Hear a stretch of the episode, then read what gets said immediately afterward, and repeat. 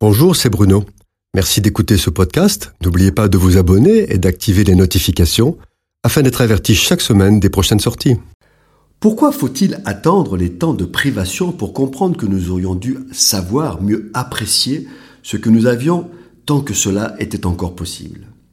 La parole de Dieu nous invite à vivre la communion fraternelle en nous fortifiant par des psaumes, par des cantiques spirituels, chantant et célébrant de tout notre cœur les louanges du Seigneur. La louange du Seigneur et la proclamation de sa gloire élèvent l'âme de celui qui s'y consacre et le fait pénétrer dans la présence de Dieu.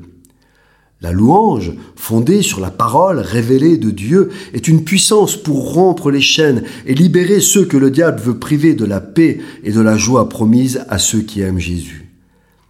Proclamer les louanges du Seigneur dans l'Église libère les bénédictions que Dieu le Père a en réserve pour tous ses enfants. La louange est un réservoir illimité d'énergie et de force pour tenir bon dans la persécution et dans l'épreuve. Elle fortifie celui qui est fatigué et redonne de la vigueur à sa foi. La louange de Dieu, entonnée par des cœurs animés du même souffle, d'une même voix, prononçant au même moment en harmonie les mots célébrant la gloire de Dieu, est une puissance qui fait trembler les ténèbres. Les disciples de Jésus créent ainsi une véritable communion d'esprit. C'est peut-être un des rares moments où ils sont véritablement un. Ainsi, unis dans une même pensée et une même proclamation, la louange prépare l'âme à recevoir la révélation de Dieu. Elle est une puissance pour émouvoir les cœurs, une force d'évangélisation.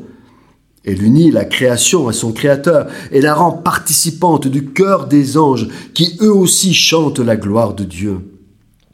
Le psalmiste dit Faites retentir vos instruments et vos voix. C'est sans doute une séduction que de croire que la louange doit être silencieuse, uniquement intériorisée.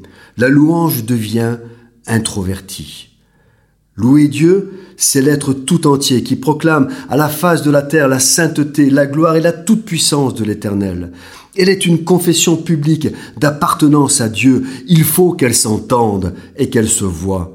C'est un témoignage public de l'engagement corps et âme dans une vie de foi. Le monde a besoin de l'entendre. Si la louange silencieuse, intériorisée, n'est pas à mépriser, elle n'a pas de sens si elle n'est pas précédée et suivie de manifestations visibles. Ainsi exprimée, la communion fraternelle manifeste la grandeur et la puissance de Dieu. Elle produit chez ceux qui y participent l'enthousiasme, la joie et la fierté d'être ensemble. La louange, si elle demeure silencieuse, s'affaiblit et finit par s'épuiser, signe révélateur de cœur tiède, dominé par les temps de confusion, d'apostasie et de religiosité qui gagnent dans le monde, même si la privation de liberté est le danger qui guette les enfants de Dieu, le plus grand danger de ce siècle pour la foi, c'est la tiédeur et la religiosité. Le chant et la louange à la gloire de Dieu sont encore les meilleurs moyens de garder nos lampes allumées dans l'attente du retour de notre Sauveur bien-aimé. Cette chronique a été produite par Bruno Oldani et Jacques Cudeville.